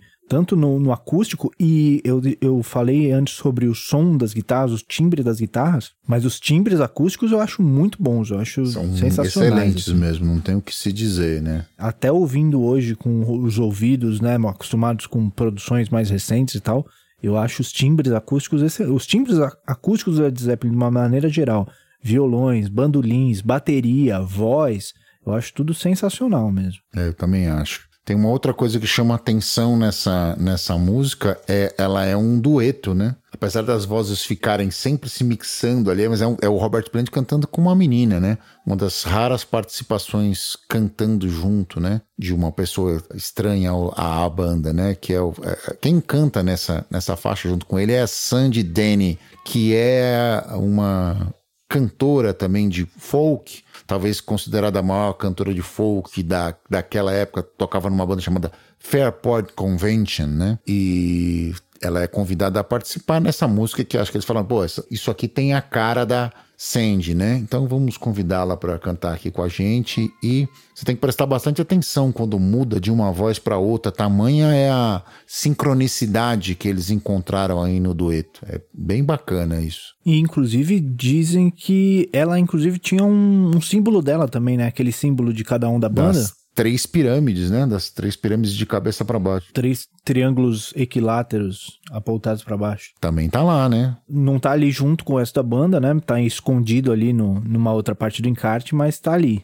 É isso. Bom, e é uma música que fala basicamente sobre uma, uma batalha, né? Eu acho bem interessante o jeito que ele pinta essa batalha. Diz que o, a versão inicial da música foi inspirada na história das guerras de independência escocesas, mas realmente aparecem depois vários elementos de Senhor dos Anéis ali, com vários seres místicos, né? Que vão aparecendo ali no meio. Típicos do, do universo do Tolkien, né? Exatamente. Eu acho bem interessante como ele vai construindo, assim, citando ah, não a batalha em si, né, mas citando o que rodeia ela, né, o, o- a ordem que vai ser interrompida ali no meio, né.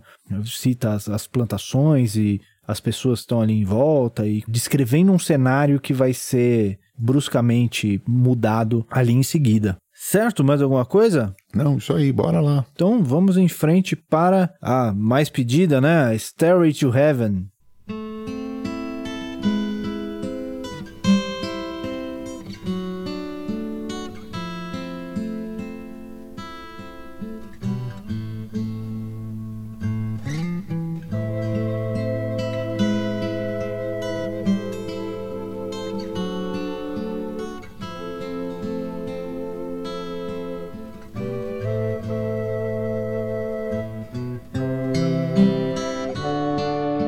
To Heaven é uma daquelas outras músicas também que as pessoas desistem, né? Mas não é que desistem porque o, a música seja de extrema complexidade, apesar de ter alguns momentos que ela fica ritmicamente diferente ali na, na, na cola do, da parte elétrica para a parte acústica, tem uma, uma, uma viagem do, do John Bonham ali, né? Uma, uma loucurinha, a assinatura dele. Mas porque ela é tão longa, tão longa, tão longa que nego se perde no mapa, né? Isso, é. Ela é longa e ela é uma música sem refrão, né? Que a letra não, não se repete e tal, é tipo uma forma, forma longa, né? Uma forma Isso. corrida. Então, é para você se perder nela é facinho, né? Exatamente. Então tem mil voltas e vais e voltas e etc, etc. E esta aqui é talvez a, a maior polêmica no que diz respeito à, à obra do Led Zeppelin, né? Porque afinal de contas talvez seja o maior sucesso, né? A ponto de virar meme, né? Quando não existia meme ainda, né? Quando a gente pega, por exemplo, Wayne's World, por exemplo, o cara vai testar a Stratocaster do sonho dele, ele põe aquele Lá menor com a meia pestana na, na casa 5 ali e o dedo, o outro dedo na casa 7, ele ameaça tocar, o cara aponta pra placa No Stairway to Heaven, né? Quer dizer, era meio que proibido, assim. Não, Stairway to Heaven não, pelo amor de Deus. Vai matar o vendedor de... de- ah, não, de novo não. Outra vez não. E de novo a Story to Heaven mal tocada, né? Mal Porque tocada. Esses, esses vendedores de, de guitarra da década de 70 devem ter sofrido, não tá escrito. A gente tinha, tem um exemplo clássico aqui, né? A gente tem duas grandes regiões da cidade agora, infelizmente em franco declínio, que era aqui quem é de São Paulo sabe do que eu tô falando, que é a Teodoro Sampaio e a Rua Santa Efigênia, em duas regiões diferentes, uma na Zona Sul e outra no centro da cidade, onde se vendia, onde se tinha muita loja de instrumento musical. Ainda tem várias delas, mas agora um pouco menos. E das dos passeios da- das crianças em férias era atormentar vendedores nessas, nessas lojas testando instrumentos e, e tem milhares e milhares de histórias nesse e Started to Heaven e o Smoke on the Water e, e o Paranoid e, o, e depois com o Nirvana, né, com o advento do Nirvana na década de 90, era, era isso que os caras escutavam, Kamezi War e, e Smells Like Teen Spirit. Coitados desses caras, isso é um trabalho que eu nunca não fiz, não trabalhei em loja de, de instrumento musical. Por, um lado, eu agradeço não ter tido essa experiência, porque olha, vou te falar, viu? Enfim. E essa, como eu disse, é a, é a principal polêmica do álbum, porque, primeiro, ela foi o grande sucesso, como a gente já disse, né? Segundo, porque em 2016, a banda Spirit acusou o Robert Plant e o Jimmy Page de plágio da sua faixa Taurus. E devo dizer que o riff da introdução da Taurus, da banda Spirit, e o riff de introdução da Stairway to Heaven são exatamente iguais.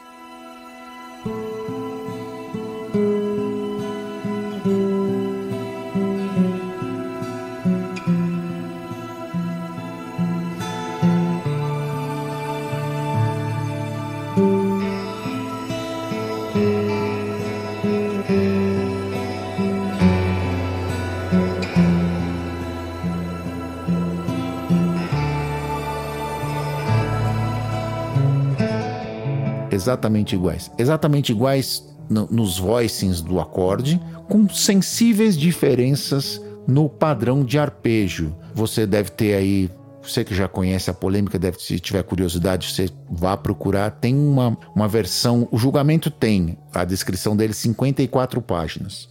Eu não li todas, obviamente, não tenho paciência para tanta imersão jurídica assim, mas eu consegui ver alguns autos e um deles era que onde se colocava uma música por sobre a outra. E é Vamos realmente fazer isso aqui, inclusive. Talvez, talvez apareça no episódio. Talvez você apareça. esteja ouvindo isso agora. E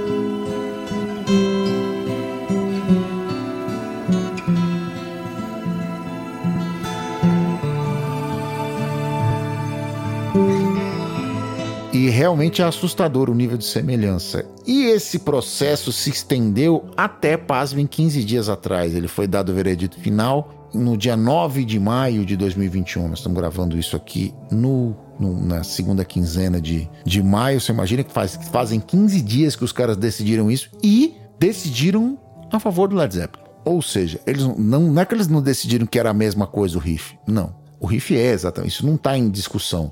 O que eles discutiram e que pode gerar uma jurisprudência futura aí para os próximos processos é que a letra e a melodia são diversas e é disso que se trata o direito autoral, é disso que eles estão protegendo e o riff não entra nisso, então é, dá a expectativa de se ganhar mais ou menos 40 milhões com, com esse processo pela banda e pelos os seus atuais detentores do direito, os seus, os seus herdeiros, né, herdeiros do espólio, caiu para zero, né? Eles perderam o, o processo porque se abriu esse precedente na história onde se diz que o riff não é parte protegida pelo direito autoral e sim só apenas e tão somente a letra e a melodia. É, pois é. Se a gente for entrar na sequência harmônica, essa sequência harmônica não é nenhuma novidade, né? A gente ouve ela, por exemplo, em Something dos Beatles. Don't wanna leave her now.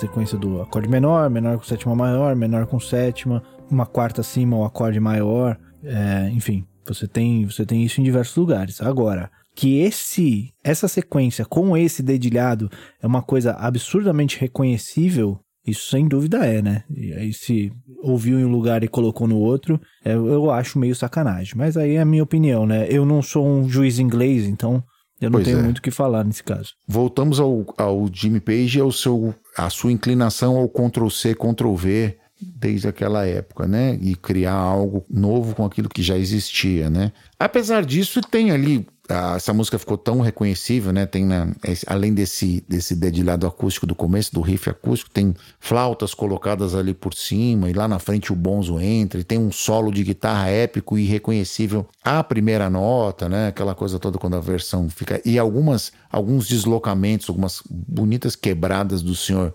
John Bonham tanto na entrada quanto no, no, no, no meio do solo. Muito legal essa esse, esse final, né? Final apoteótico aí do e depois ele volta, encolhe depois da volta do solo e vira delicado de novo. Uma ideia, uma música extremamente bem construída, usando uma fórmula anti-pop, né, como o próprio Pedro já disse. Não tem refrão, é longa, repete, repete, repete várias vezes a mesma coisa. Ela é quase que linear o tempo todo. Tem um clímax que dura 15% da faixa e depois retorna à parte baixa, de dinâmica baixa de novo. Então é, é uma aula de como não fazer um sucesso e ao mesmo tempo arrebentar a boca do balão. Então tem que ser dado o crédito, opa, tem que ser dado o crédito ao Jim Page e ao Robert Plant. Pois é, eu acho que ela- essa música ela tem alguns pontos interessantes de narrativa que a gente pode é, explorar aqui. Eu acho que uma das, das interpretações muito famosas dela é que ela é sobre uma senhora que sai um dia de sua casa para ir comprar drogas, né?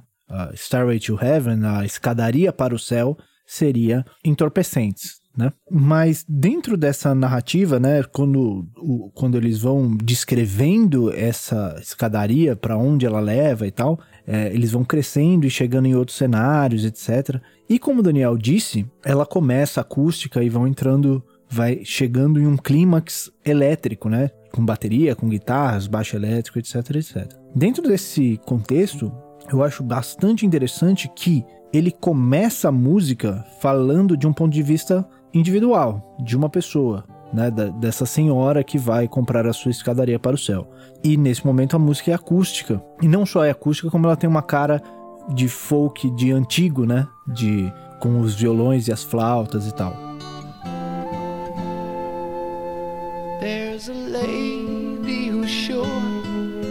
All that glitters is gold, and she's buying a stairway. Conforme ela vai andando, vai entrando baixo, a coisa vai crescendo. E conforme vão entrando mais a bateria e a guitarra, etc., o discurso vai mudando do individual para um coletivo. E ele vai, inclusive, falando algumas coisas de como um novo dia vai chegar e de como eh, vai existir uma transformação da, da realidade. and a new day will dawn for those who stand long, and the forests will echo with laughter. No final ele fala desse grupo, desse coletivo que é maior do que a, a própria alma deles, né? Our shadows taller than our soul.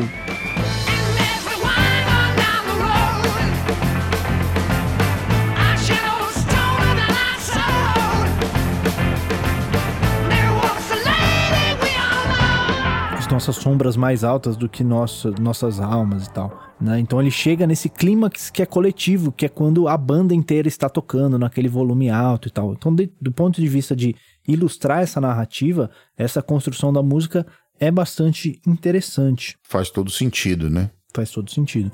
E no final ele volta que isso tudo era uma fantasia, né?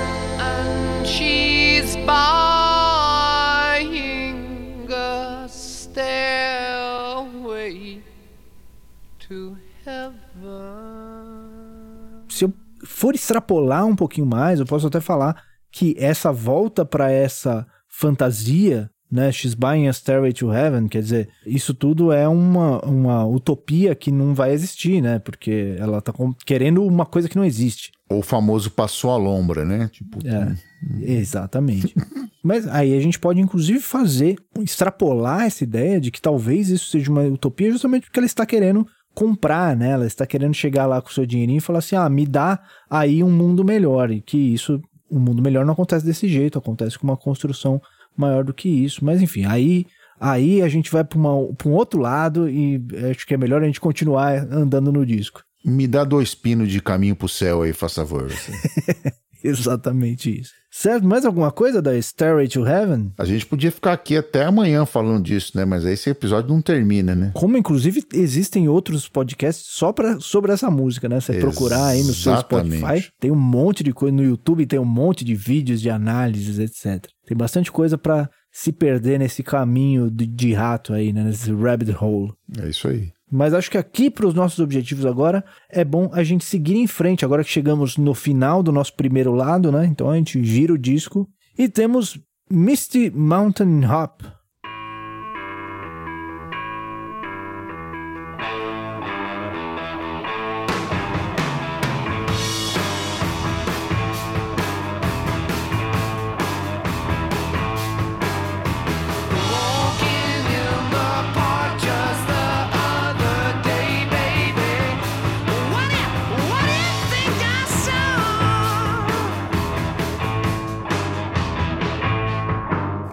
Misty Mountain Hop é talvez a faixa hard rock mais emblemática do disco, né? Ela tem aquela cara de, de vovó ou mamãe do hard rock dos anos 80, né? Tem aquela coisa da do dessa levada, né? Do, E essa com o órgão realmente do John Paul Jones, né? do Joe Paul Jones, né? De cara ali, pintando um, um Wurlitzer, parece, não? Um, um piano, Um piano elétrico, piano né? elétrico Wurlitzer. Então, tem essa característica. E uma outra característica interessante são as vozes dobradas do Robert Plant, né? E no momento, dados os cromatismos da melodia,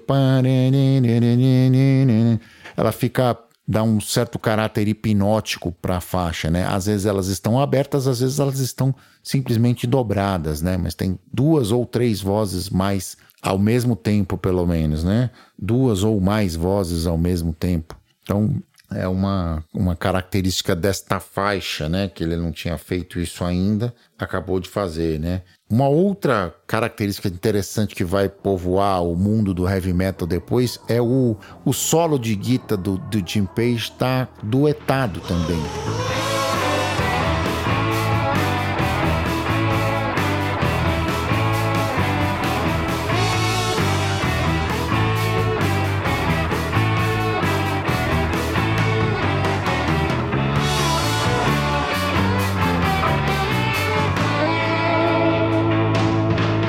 Você aí que é fã do Iron Iron, Maiden, Maiden, é, do Halloween, dessas bandas do- da New Wave, a British Heavy Metal, ou do metal alemão, ou do, do heavy metal tradicional, do power metal, etc., que tem esse dueto de guitarra, talvez eles tenham aprendido aí com o seu Jaime Página e a sua montanha de guitarras aí no, no Misty Mountain Hop. Isso aí. Essa música que é engraçada, né? Porque o título dela vem do, do Hobbit, do Tolkien, mas a letra não tem nada a ver com nada disso. Uma espécie de Black Dog do- da, da Terra-média. Exatamente. Então, sem ofender o, o, o Hobbit, claro, pelo amor de Deus. Não tô falando que ele é um cachorro, não. E nem o Black Dog. Nem o Black Dog, claro. É uma música que, curiosamente, ela me lembra um pouquinho Beatles, da fase mais experimental do- dos Beatles, né? Esse, esse riff, essa coisa meio hipnótica e tal. Me remete a alguma coisa dos Beatles. Eu ainda não consegui apontar exatamente o que é, que me lembra isso, mas tem alguma coisa que me lembra um pouco. A letra dela, ela fala basicamente de alguns estudantes hippies usando entorpecentes e que a polícia vem incomodar eles. Olha isso. Olha que surpresa, né? Um tema que quase não surgiu, quase não surgiu.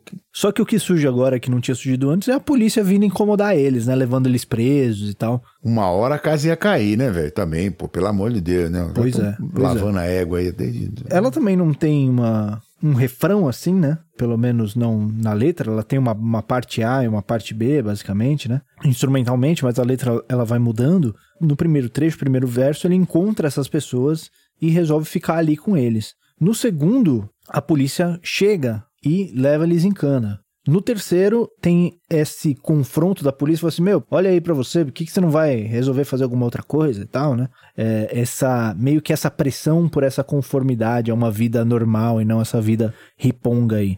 E no último verso ele fala assim, meu, eu não, não tô curtindo essa galera vindo me incomodar o tempo inteiro, eu acho que eu vou pra outro lugar onde eu possa usar minhas dorgas em paz. É isso aí, né? Mudar o mocó, no mínimo. Pois é. No final dessa música, ele vai atrás da Starway to Heaven. Ele vai atrás É. de, de um lugar onde ele consiga paz pra, Um se entorpecer. Exato. E essa música, inclusive, ela é um bom estudo de caso pro pessoal que estava no nosso grupo de estudos sobre ritmo, porque acontece um negócio que a gente explorou um pouquinho lá na, nessa nossa reunião, que é a música começa e a gente sente o acento num lugar. A hora que a bateria entra, ela desloca o acento do, do riff, né? Culpa do seu John Bonham que entende a- as levadas de uma maneira bem particular, né? Pois é. Mas é um recurso também que é muito usado, né? Que a gente pode apontar pro Enter Sandman, por exemplo, que usa isso mais, mais pra frente. Do Enfim, mesmo jeito, né? do mesmo jeito. Você tem milhões de músicas que vão usar esse recurso aí. Esse aqui é um exemplo bem interessante.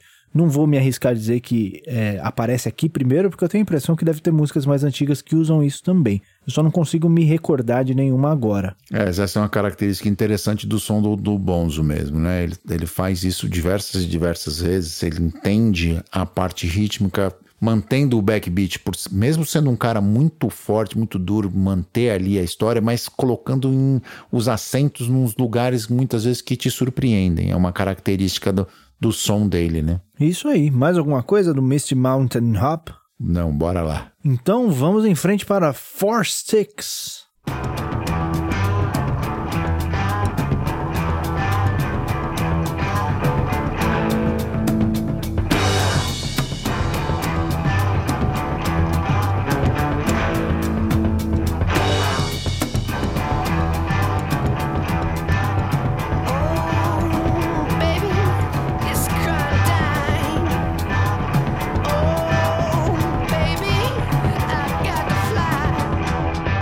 Falando em Bonzo, falando em John Bonham, Four Six quer dizer quatro baquetas, né? Então, diz a lenda que ele gravou essa música com quatro baquetas. Você que viu lá o Song Remains the Same, né? Você vê que ele toca, faz o solo de batera com quatro baquetas, faz o solo de batera com duas baquetas, faz o solo de batera sem baquetas, tocando bateria com a mão. Ele é um cara que uh, usava esse recurso cênico e musical, né? Fazia essa, essa ideia. E tem uma outra característica nessa música que é interessante, que não tinha aparecido, que são o uso de compassos mistos aí, né? Você tem uma boa parte da música acontecendo em compasso quinário, né? Em 5x4, e uma outra parte que vai, que muda, vai para 6x8, né? Fica aquele binário composto. Vamos falar. Não dá para não falar um musiquês nesse momento, né? Desculpa aí vocês. Não tem que- como, né? que não, não, não gostam tanto dessa, desse tipo de, de, de- de, é, recurso, mas agora não tem jeito. Essa é uma das características dessa música, né? O, o- John Bonham e, a- e o grupo, por consequência, mudando a fórmula de compasso, fazendo aí algumas intervenções para um lado e para o outro, mudando de parte e voltando, etc, etc. Uma outra característica que chama atenção aos meus ouvidos é o excelente vocal do Robert Plant nessa música. Ele faz um. ataca aquele falsete dele mais uma vez presente, né? A, a tal da voz passada que ele usa nesse disco e de maneira esplêndida, né? Realmente uma performance para se notar, né? Falando ainda desse vocal, é uma coisa bem interessante, porque esse vocal parece flutuar mais ou menos em cima da desse riff, né? Ele não parece estar sincado exatamente com ele. E esse é um riff que a gente poderia classificar como um riff progressivo, né? Essa que é uma característica desse estilo ter esses riffs em compassos alternados, né? Compassos de cinco tempos e tal. Mas ao mesmo tempo a voz tá cantando quase um blues ali em cima, né? É, porque era a onda do Robert Plant, inclusive, né? Ele continua na dele, né? É, continuou na dele ali por cima, inclusive com uma letra que remete a um blues clássico, talvez, né? Construção fraseológica, você quer dizer, né? Entendi isso, e a- até até a temática, né? Uh, baby crying time, né? Essa, essa coisa assim, bem. tentando invocar clichês bluesísticos, bluseiros ali na letra e até na interpretação, em cima de uma base que não tem nada a ver, né, com, com blues. Inclusive na parte B eles vão para um, pra uma onda meio psicodélica, meio indiana, né? Meio Beatles, George Harrison.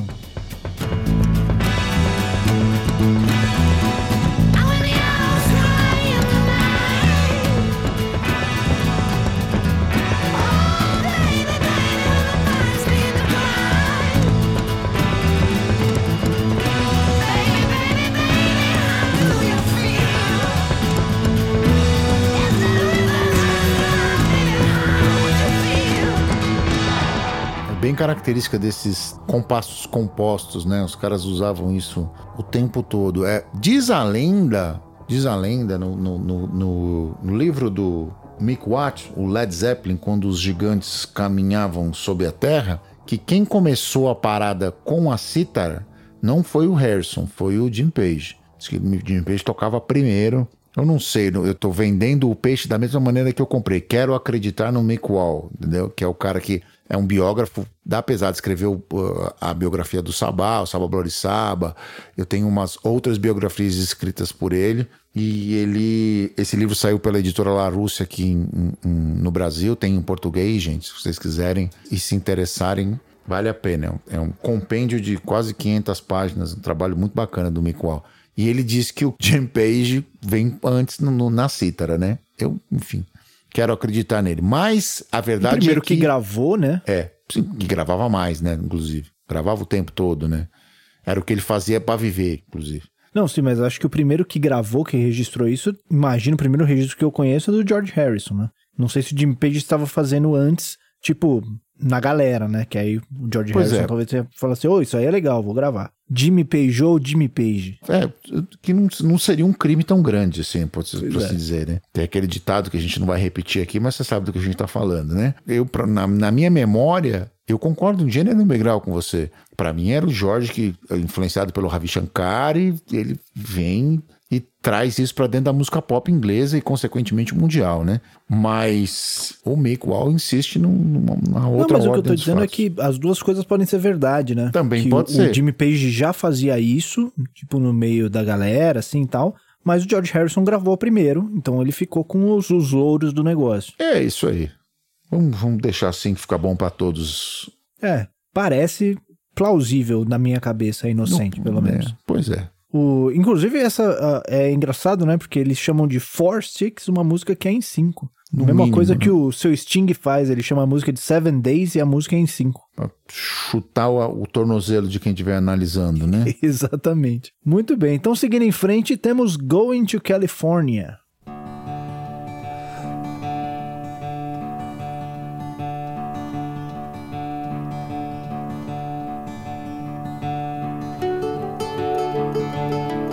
Spend my days with a woman unkind. Smoke my stuff and drink all my wine.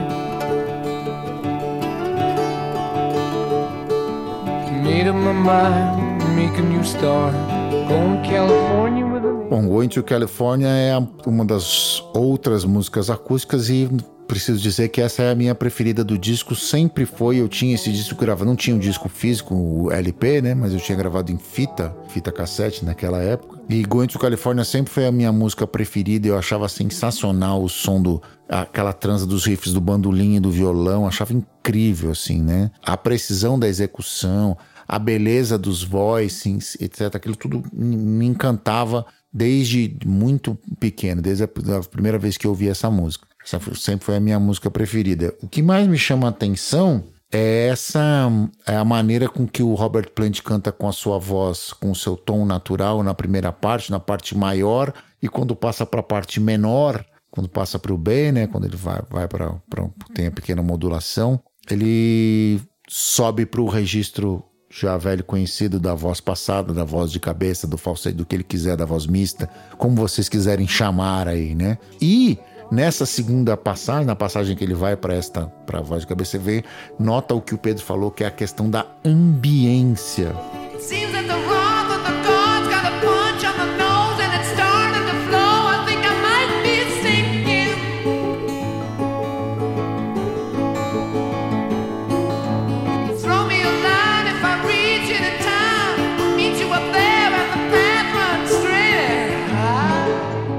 a ambiência pula, os microfones de sala vêm muito, vêm gigantes assim nessa segunda parte. Na outra, na parte quando ele tá cantando com, sua, com o seu tom natural, com a sua voz natural, ele, ele canta como se estivesse falando perto de você, né? Então, quer dizer, a ambiência é menor, assim. Um bom recurso de produção aí usado para ilustrar a, a- a mensagem, né?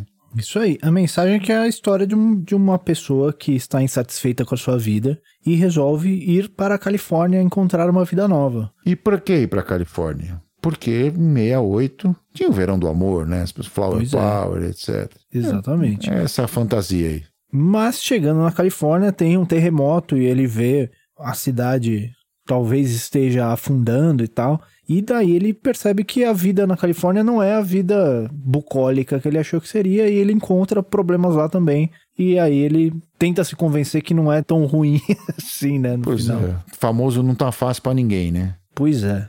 Se não tá fácil pro Robert Plant na Califórnia, imagina pra nós. né? Imagina pra nós. Mas é realmente muito bonita essa música, o trabalho do, do violão com o bandolim e os recursos, recursos harmônicos, né? Ele encontra caminhos harmônicos ali bem interessante dentro desses vamps quase modais, ele encontra umas texturas sonoras ali bem interessantes.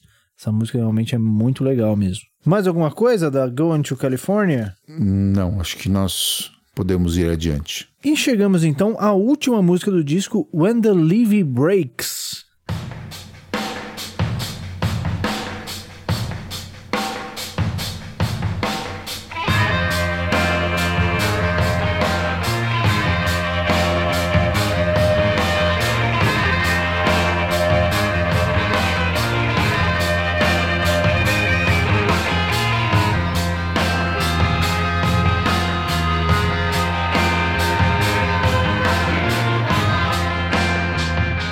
Leaf Breaks a gente pode caracterizar como um hard blues clássico, né? E bem com um saborzinho psicodélico, né? Um uso de alguns elementos diferentes, né? Por exemplo, a guitarra slide, né? Com um riff na- em afinação aberta, né? Em open tuning. A batera pesadíssima do senhor Bonzo Bohan, sentando o cacete lá atrás, né? Um vamp modal quase que o tempo todo e a adição de alguns efeitos para dar essa coloração psicodélica. Vale a pena dizer que esta música, When the Leaf Breaks, ela é um clássico do blues, né?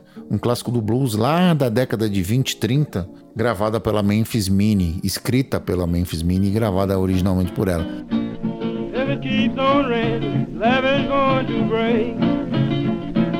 If And the water gonna come and have no place to stay.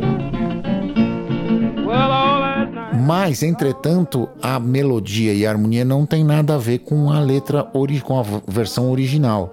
Essa é mais uma vez um Ctrl-C, Ctrl-V do Sr. Jim Page, que escreveu um outro riff, esse riff, e foi encaixado aí essa letra da, desta canção e criado uma coisa nova. It keeps on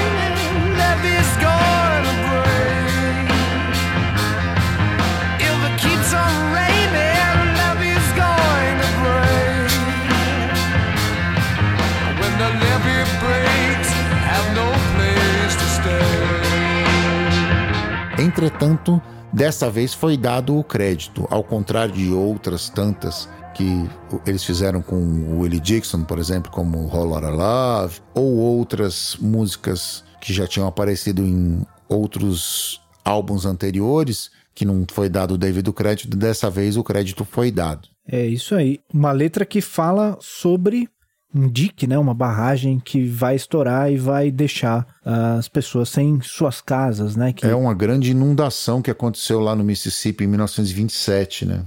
Esse é um, é um relato histórico. Isso aí. Falando um pouquinho dessa batera, essa batera tem uma, uma história interessante, né? A gente tava falando muito do som da ambiência. Esse disco ele foi gravado numa pousada, né? Hadley Grange, usando o estúdio móvel dos Rolling Stones, que era um estúdio, um equipamento de gravação que ficava dentro de um ônibus, né? De um caminhão, Inclusive o Machine Head do Deep Purple foi gravado com esse mesmo estúdio. nesse mesmo estúdio. Que eles paravam fora de algum lugar, puxavam os cabos para dentro e gravavam, fazia a gravação, né?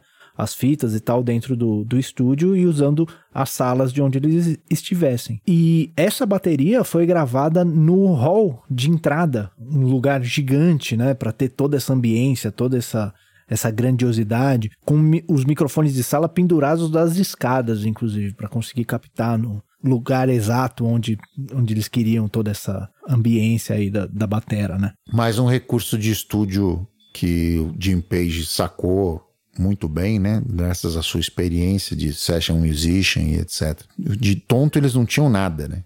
Inclusive, a história do Machine Head é cheia dessas histórias também, que eles também gravaram num hotel, né, e tal, cheia dessas histórias de como encontrar a sala ideal para cada trecho de cada música, a sala, como tratar ela, colocar colchões, cobertores, onde posicionar microfones e tal.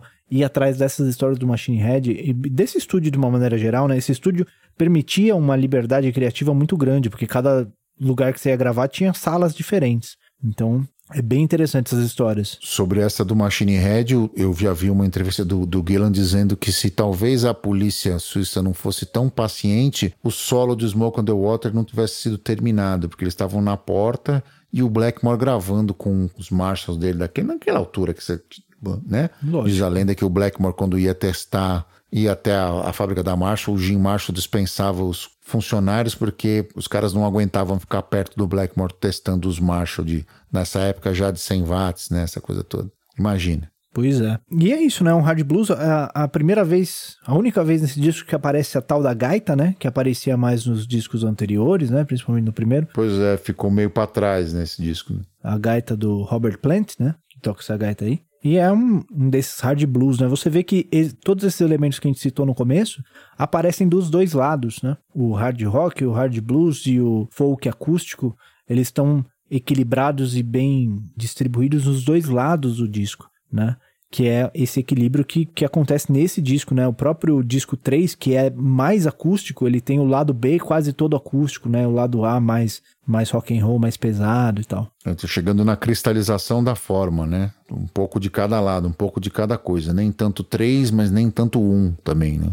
Exatamente. Muito bem. Mais alguma coisa? Não, acho que a gente conseguiu dar um bom panorama dessa obra. Realmente dá para entender por que, que a gente optou por fazer o disco 4 e não os outros três ou algum depois. Isso é realmente o ponto de amadurecimento da carreira do Led Zeppelin e a maneira como eles iam passar a fazer música dali por diante. Né? Exatamente. Como a gente já citou antes, aqui também, a história do Led Zeppelin leva para conclusões bastante trágicas, né, depois disso. Mas não antes deles gravarem mais quantos discos? Mais uma cacetada, né? Eles têm o que? Oito, nove discos de, de estúdio e tal. Esse é, é- é mais ou menos o meio da carreira, né? O ponto alto, eles permanecem no, no auge. Esse disco é gravado em 81, né? Desculpe, em 71. E tem mais nove anos de carreira até o Bonzo falecer, né? Ele, ele morre em 1980, né? E a partir daí, enfim, o Led Zeppelin decide realmente encerrar a carreira. O Led Zeppelin nunca teve outra formação, né? Sempre foram os quatro originais que ficaram até o final. Isso, só na última turnê mesmo, dessa turnê do Revival, o Jason, filho do John Bonham, assumiu as baquetas. Mas ele toca igualzinho o pai, né? É surreal. assim. O Jason Bohan, que quem assistiu o filme Rockstar pode lembrar, porque ele faz o baterista da banda, né? Faz a baterista da banda, exatamente. Que inclusive essa vida eh, de estrada do Led Zeppelin, cheio de excessos e cheio de eh, hedonismos, eh, gerou toda essa imagem que a gente tem até hoje de bandas de rock, né? Muitas bandas, inclusive, tentaram ao seu máximo copiar isso e que deu origem a filmes como o Rockstar, por exemplo, quase famosos e tal. Muito do que acontece lá são histórias que tem do Led Zeppelin, né? Do cara andando com a moto no meio do corredor do hotel e tal. Sim, o I'm a Golden God, quando o cara pula de lá de- do telhado na piscina, é atribuído ao Robert Plant, etc. Tem várias citações mesmo. Esse, esse filme é do Cameron Crowe, né? Que era um, uma- talvez o mais jovem cronista da revista Rolling Stone, e ele cita essas experiências que ele teve andando com esses caras. Imagina um moleque de 16 anos andando no meio dessa confusão. Exatamente. A história do Quase Famosos é bem essa mesmo, né? Um repórter novo acompanhando uma banda, assim. A cena do, da moto no, no hotel, se não me engano, tem no Rockstar. Isso. Rockstar ele pega outras referências, tem uma, um trecho da história que é baseado no Judas Priest e tal, mas ele pega também bastante histórias do Led Zeppelin pra colocar ali no meio como pra encher a linguiça do filme, né? É isso aí. Então o Led Zeppelin ele faz parte não só da história musical, mas cultural, né, dessa, dessa nossa época. A gente ouve ecos até hoje. E pros fãs de hard rock, a gente conseguiu mostrar aqui que as fórmulas que eles estabeleceram ali atrás estão presentes até hoje aí no- na música que é feita, né? Exatamente. Na era de ouro do hard rock, elas eram praticamente leis, né? Isso dos anos 80, do começo dos anos 80 até o final dos 80, né? Dos anos do começo dos anos 80 até o final dos anos 80, ali por 88, 89, que eu acho que o Canto do Cisne é a gravação do Appetite for Destruction do Guns N' Roses, né? Que o que vem aí depois é, é- E depois anos 90 também com Mr. Big Extreme. é, mas aí é que tá. Eles são grandes sucessos, sem dúvida, mas a era de ouro mesmo, aquela coisa do. do... Sim, sim. Não, o que eu tô dizendo é que o- os ecos continuam até depois Sim, disso até hoje, eles, né? Eles já são, o, o Mr. Big Extreme já são a raspa do tacho, né? Já Sim, são bandas extremamente mercadológicas pra, enfim. Eu gosto pra caramba, mas... Eu também. Mas são, assim, são bandas feitas pra vender pra caramba e tal. Armações, né? Armações. pra- é, é banda de gravadora mesmo, né? A gravadora É. chega assim, ó, junta aqui, vamos fazer esse, esse som assim e vamos todo mundo ficar rico. E vai dar certo, né?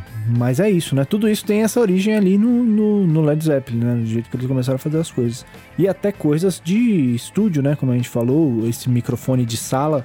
Não tenho certeza se isso era uma coisa que surgiu da cabeça abençoada do Jimmy Page, ou se já eram coisas, experimentos que estavam sendo feitos na época, que ia aparecer de uma maneira ou outra, né? Ele foi o sortudo que pensou primeiro, que colocou primeiro em alguma coisa grande, assim, alguma coisa assim. De qualquer forma, virou uma assinatura do Led Zeppelin, né? Virou uma assinatura e virou uma prática que a gente tem até hoje, né? Você vai gravar qualquer bateria, o microfone de sala é essencial. Sem dúvida. E até voz, né? Existem engenheiros que levantam o microfone de sala primeiro, inclusive. Exatamente. E não só bateria, né? Bateria, pra você gravar voz, pra você gravar guitarra. Exato. Se você tem uma sala boa, uma sala que soa bem, o que tá cada vez mais difícil, porque tá todo mundo gravando no próprio quarto, né? Não conheço ninguém que tem- faça isso, não, pra falar a verdade.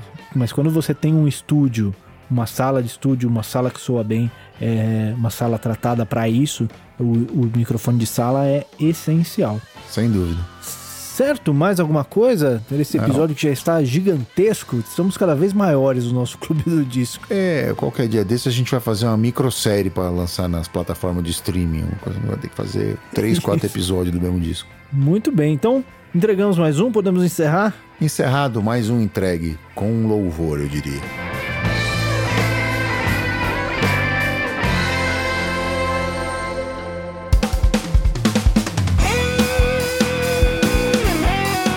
Este foi mais um Semibreves. O Semibreves tem a apresentação de Pedro Janquizuri e Daniel Lima, produção de Pedro Janquizuri e Daniel Lima, edição de Pedro Janquizuri e consultoria técnica de Marco Bonito. A trilha de abertura é aceita do Detril e todas as demais trilhas são compostas e executadas especialmente para os Semibreves pelo nosso grande amigo Lucas Schwab. Não deixe de nos seguir nas redes sociais, em todas elas somos o arroba semibrevespod e considere nos apoiar no apoia.se barra semibreves ou no picpay.me barra semibreves. Muito obrigado a todo mundo que ouviu até aqui, cuidem-se e até semana que vem. Valeu, gente. Um abraço a todos. A gente se ouve. Cuidem-se todos.